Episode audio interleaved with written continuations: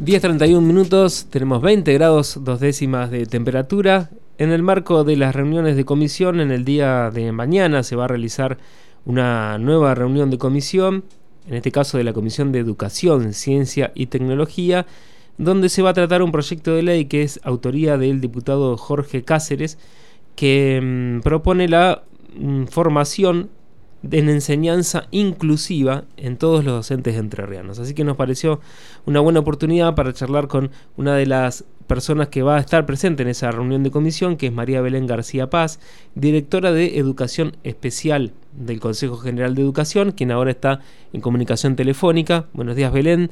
Aquí estamos Alfredo Osman y Jorge Luna. ¿Cómo estás? Buen día, buen día a toda la audiencia. ¿Cómo, están? Muy bien. Muy bien, gracias por atendernos. No, a ustedes, gracias por llamar. Bueno, la pregunta es eh, qué expectativas hay respecto de este proyecto de ley que se ha presentado y que bueno se va a avanzar en el día de mañana. Mira, eh, nosotros hemos estado trabajando con el diputado Cáceres y la diputada Cora también, que, me invitó para la reunión de comisión de mañana, como para charlar un poquito sobre la letra chica de esta, este, eh, de este proyecto de ley de formación de enseñanza inclusiva para los docentes entrerrianos. Nosotros estamos eh, muy este, enfocados en, la temática de inclusión porque en noviembre del 2021 el Consejo General de Educación eh, emite una resolución que es la número 3750, este, donde se trabajan los procesos de inclusión, se ordenan, se este, acomodan los circuitos para gestionar y llevar adelante y sostener los procesos de inclusión de estudiantes con discapacidad en todo el sistema educativo entrerriano obligatorio. ¿sí? Y la forma de eh, certificar o titular de estos estudiantes con discapacidad que hacen un trayecto no lineal o no encausado, o sea que no tienen el recorrido que tiene el estudiante sin discapacidad, que inicia en su sala de cuatro obligatoria y termina en el sexto o séptimo año de la educación secundaria. Hay otras formas de transitar la educación, otros modelos de organización del currículum, del diseño de la propuesta y eh, la accesibilidad y eh, la adecuación de todo lo que tenga que ver con lo edilicio y por supuesto con lo didáctico y pedagógico, que es lo más importante, este, dentro del sistema obligatorio. Pero para eso, y ahí viene la parte del proyecto de ley que es muy interesante y va a aportar muchísimo seguramente, los docentes tienen que estar preparados, tienen que estar capacitados y no tenemos que depender solo de la buena voluntad de algún maestro o profesor que tenga ganas de trabajar para la inclusión y, y que se ocupe de esta persona con discapacidad que tiene la igualdad de derechos en términos de constitución y de Convención Internacional de, las Personas con Discapacidad que este, las legislaciones así ameritan. Entonces, eh, la propuesta de esta ley tiene que ver con la formación de los docentes. Y nosotros estamos totalmente de acuerdo con que tiene que haber instancias de instrucción, de lectura, de evaluación y de capacitación y formación en los institutos de formación docente para que quienes son futuros formadores puedan tener incorporado este principio de inclusión como vivido y propio para que después pueda hacerse carne en una propuesta pedagógica, ¿no es cierto? Claro. Si no entendimos mal, entonces, todo, una vez que se apruebe este proyecto de ley, todos aquellos docentes de la provincia, una vez que egresan como tales, tendrán formación en educación inclusiva. Exacto, es la idea, que todos los institutos de formación docentes dependientes del Consejo General de Educación no nos podemos este, inmiscuir en temas de universidades porque la potestad, digamos, a nosotros nos incumbe desde el, Consejo de Educación en el nivel superior.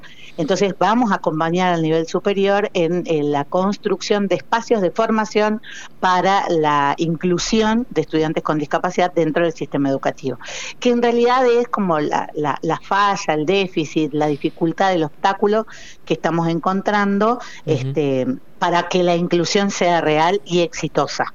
Ese es nuestro objetivo, que todos estemos formados en, esto que tiene que ver con eh, las trayectorias no lineales o la diversificación curricular para que se pueda llevar adelante un proceso de inclusión exitoso. Claro. ¿Y cómo ven ustedes hasta el día de hoy? Digamos, sé que tiene que ver siempre con la particularidad de cada institución, de cada escuela, pero cómo se está dando en las escuelas que no son de, de educación especial la inclusión hasta este momento.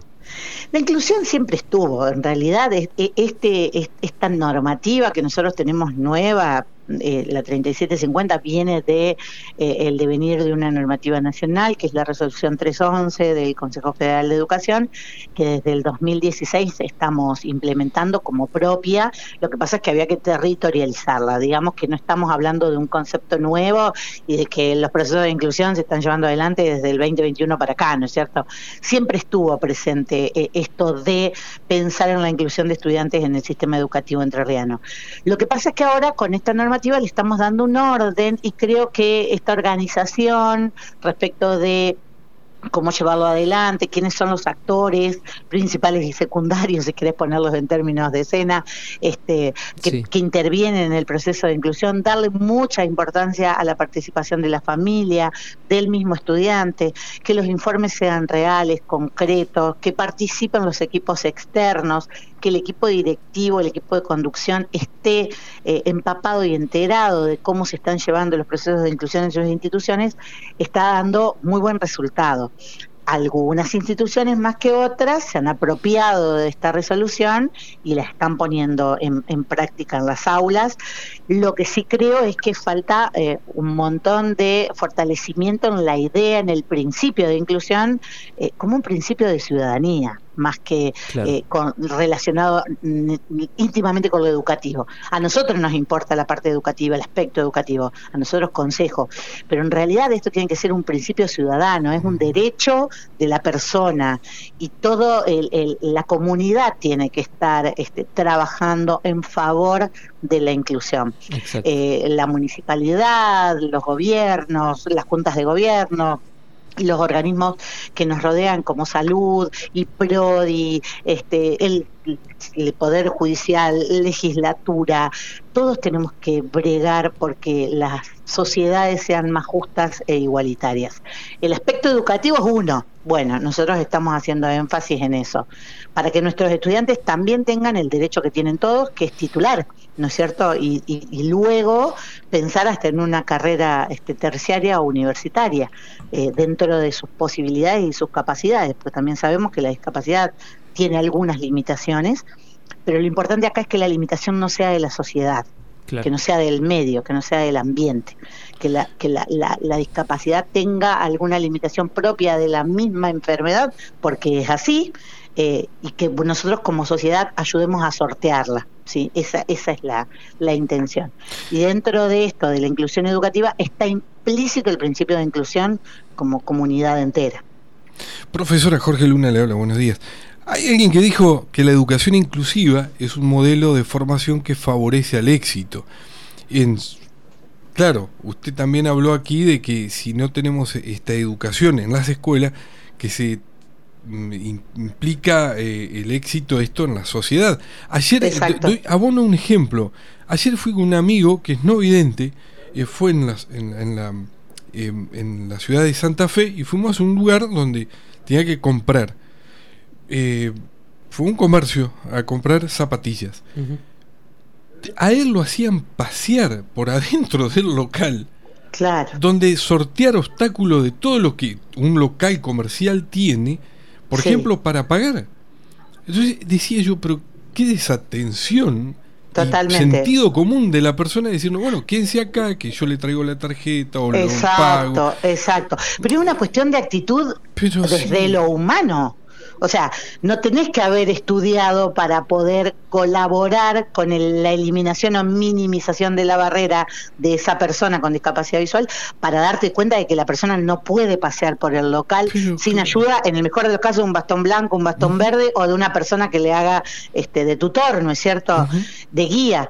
Eh, es, sentar a la persona y acercarle el, objeto para el que pueda comprar, nada más. Es una cuestión de sentido crítico, de sentido común, de ciudadanía más que nada. Claro. Sí, sí, justamente eh, opino lo mismo, por supuesto, y hablando hace unos días también con integrantes de una organización, de, en este caso era de, familias de, niños con autismo, eh, nos marcaban la diferencia entre inclusión e integración. Nos decían, integración es como obligar a la persona con que tiene una discapacidad a integrarse a la sociedad. En realidad, a que se adapte a un medio que está estructurado de la manera, eh, eh, pensado de la manera para la persona sin discapacidad. Eso es la integración. Y en realidad lo que nosotros eh, fomentamos y por lo que bregamos es por la inclusión, que es que el medio se adecue a la dificultad, al déficit, a la restricción que esa persona tiene y se lo haga más accesible. Esa es la diferencia entre integración e inclusión. Que por ahí para quienes trabajamos, perdón que esté así como con muchas ganas de hablar. No, esa es la idea. Para ahí, eh, por ahí para las personas que trabajamos con la discapacidad, nos parece una cuestión tan cotidiana, tan de lo común, tan de, de, lo vivido en, en la vida, que resulta extraño que haya que legislar por ejemplo, en este caso, donde la honorable Cámara está poniendo letra de ley fuerza de ley, para que nosotros eh, tomemos con, intencionalidad la cuestión de la inclusión. O sea, es, es como que nosotros mismos segregamos, nosotros como sociedad segregamos a las personas que tienen alguna restricción o déficit porque no nos adecuamos a, la posibilidad o a la capacidad de esa persona. Eh, tengo un ejemplo muy concreto también, vos decías esto de la discapacidad visual.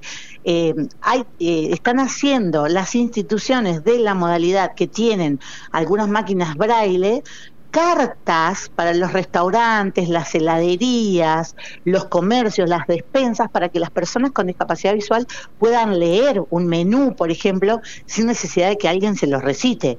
Una cosa tan básica como esa, como imprimir una carta en braille que lleva una máquina específica y una hoja específica, ¿no es cierto?